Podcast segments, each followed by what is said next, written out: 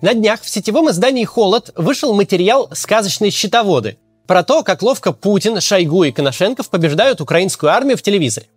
Три магнитофона, три кинокамеры заграничных, три портсигара отечественных, куртка замшевая, три куртки. Это все, конечно, звучит глупо, и все мы про это понимаем. Но само это вранье так хорошо объясняет происходящее с российской властью, что об этом стоит поговорить. И, конечно, познакомиться с аналитикой журналистов Холда. Они собрали всю информацию о ходе войны с момента начала наступления ВСУ, которую давали официальные российские источники. Собрали все в одном материале, сравнили с данными проектов Orix, это такой независимый сайт военной аналитики, который собирает данные из открытых источников, и систематизировали их. Давайте во все это сегодня посмотрим.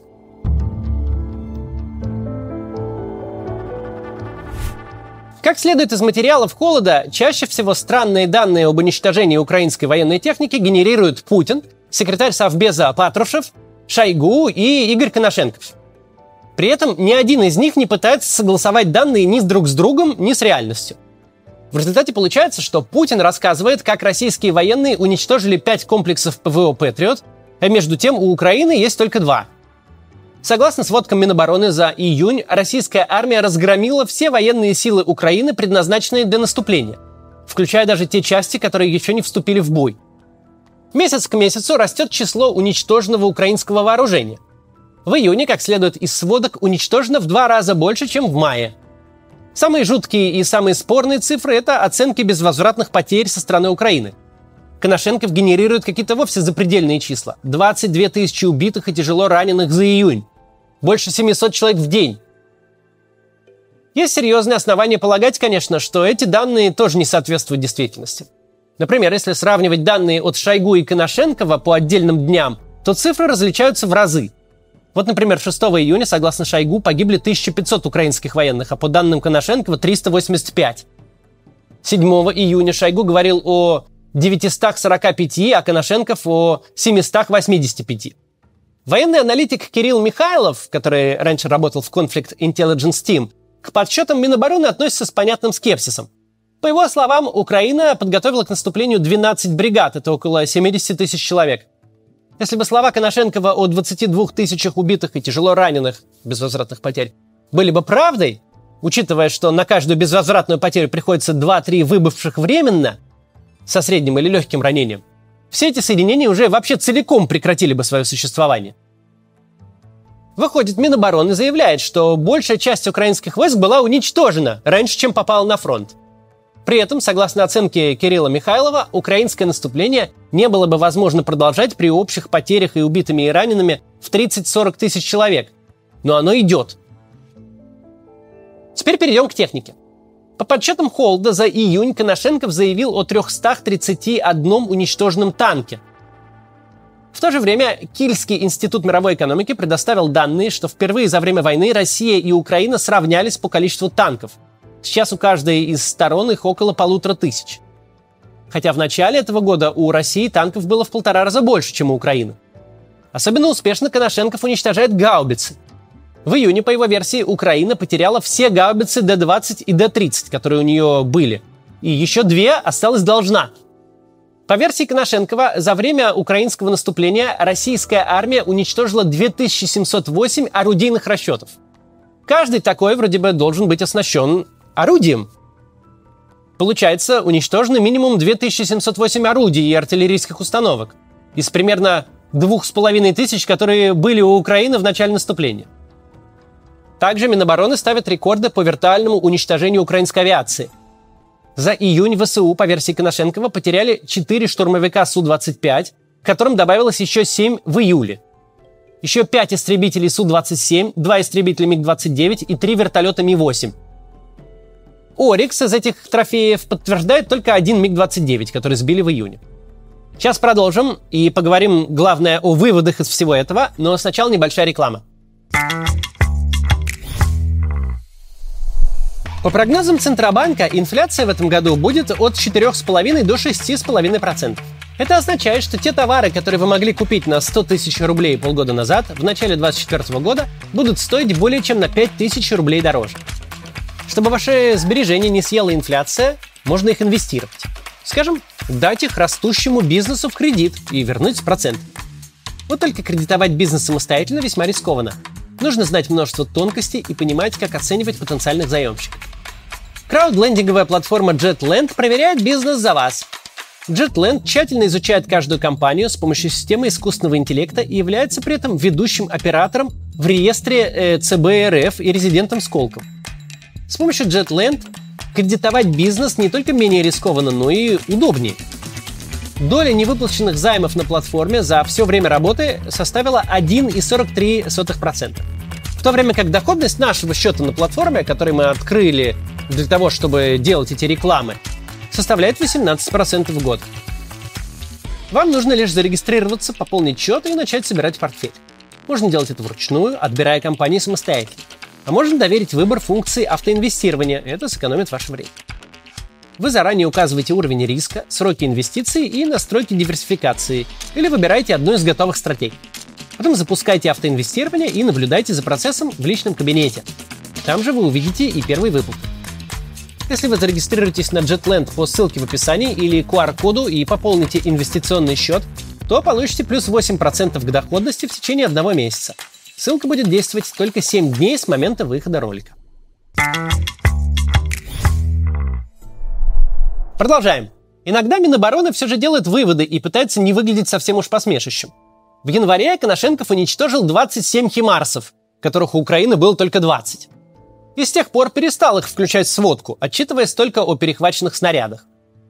Кирилл Михайлов нашел довольно прозаичное этому объяснение. Дело в том, что российская артиллерия все время попадает под удары химарсов – и Минобороны ничего не остается, кроме как докладывать, что ракеты перехватили, чтобы изобразить хоть какую-то деятельность. Ведь с ракетами можно позволить себе намного больше.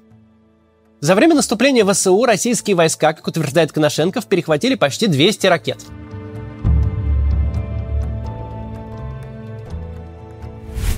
Ну, в общем, мы и так все с вами давно понимаем, что все это, конечно, чушь, то, что они там заявляют об уничтоженных химарсах, танках и прочем. Но зачем же они все это делают? Давайте попробуем разобраться. Зачем несут весь этот бред, никак не соотносящийся с реальностью? На самом деле это такой ритуал, это такое заклинание дождя на советский манер.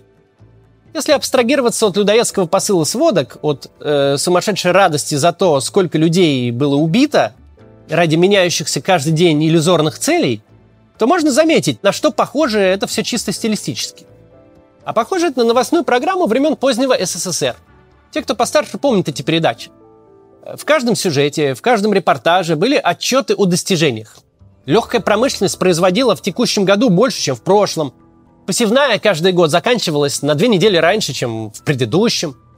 Народное хозяйство демонстрировало новые и новые успехи, надои росли, прокат стали был ого-го. Если что-то было плохо, то это плохо было в Париже или в Нью-Йорке. А советская родина была только хорошее и хорошее с каждым годом. Понятно, зачем это вранье было нужно советской власти. Она проигрывала конкуренцию враждебному в ее понимании капиталистическому строю, и единственное, что могла делать, убеждать своих граждан, что не так уж она и проигрывает. Казалось бы, деятельность нетрудная, особенно когда у тебя монополия на информацию. Все газеты, радио и телевидение в твоих руках. Вот только граждане все равно сомневались. Ты можешь с утра до вечера говорить о рекордных километрах укладки асфальта, но люди от этого видеть разбитые дороги у себя под окнами не перестанут. И это в стране без альтернативных-то источников информации. Путинская же система живет совсем в другом мире. Он не может монополизировать всю информацию. Долгое время пропаганда даже не пыталась глобально врать про наше настоящее. Да, врали по мелочи, но в целом не пытались говорить, что мы живем хорошо. Вместо этого нашли способ врать про другое. Например, говорить, что плохо живет вообще весь остальной мир, и что хорошей жизни не существует вовсе вообще – Пропаганда всегда паразитировала на забвении, на отсутствии у постсоветского человека связи между словами, сказанными публично, и реальностью. Для пропаганды никогда не было вчера и завтра. Есть только правильная версия для сегодня. Пропаганде никогда не надо было врать, что все, мол, мы и Португалию догнали, как собирались, и среднюю зарплату в три раза подняли, и майские указы выполнили, и все такое. Пропаганда просто все забывала. На это контроля за СМИ хватает – в забвение канули и война в Сирии, и рост пенсии, и решение проблем ветхого жилья, и вообще все, о чем когда-то говорили. Поэтому большинство из нас не верили, что настоящая война между Россией и Украиной возможна. Потому что войну нельзя просто выкинуть из информационного поля и забыть.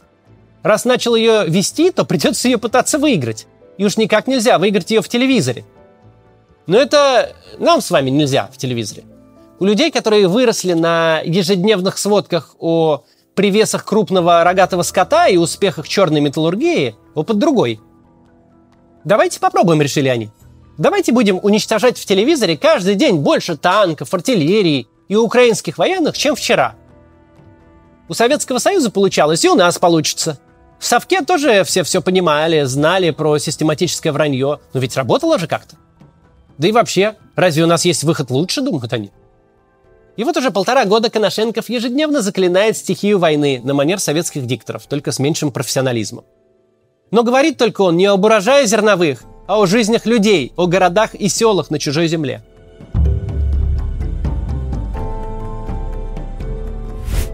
У нас есть преимущество перед гражданами Советского Союза. Они думали, что это навсегда. У нас же есть опыт стремительных перемен. Мы знаем, как быстро может измениться страна. Наши родители и дедушки с бабушками думали, что им придется слушать это вранье до конца жизни – даже каналы переключать было бессмысленно, потому что каналов было всего два и врали одинаково на обоих.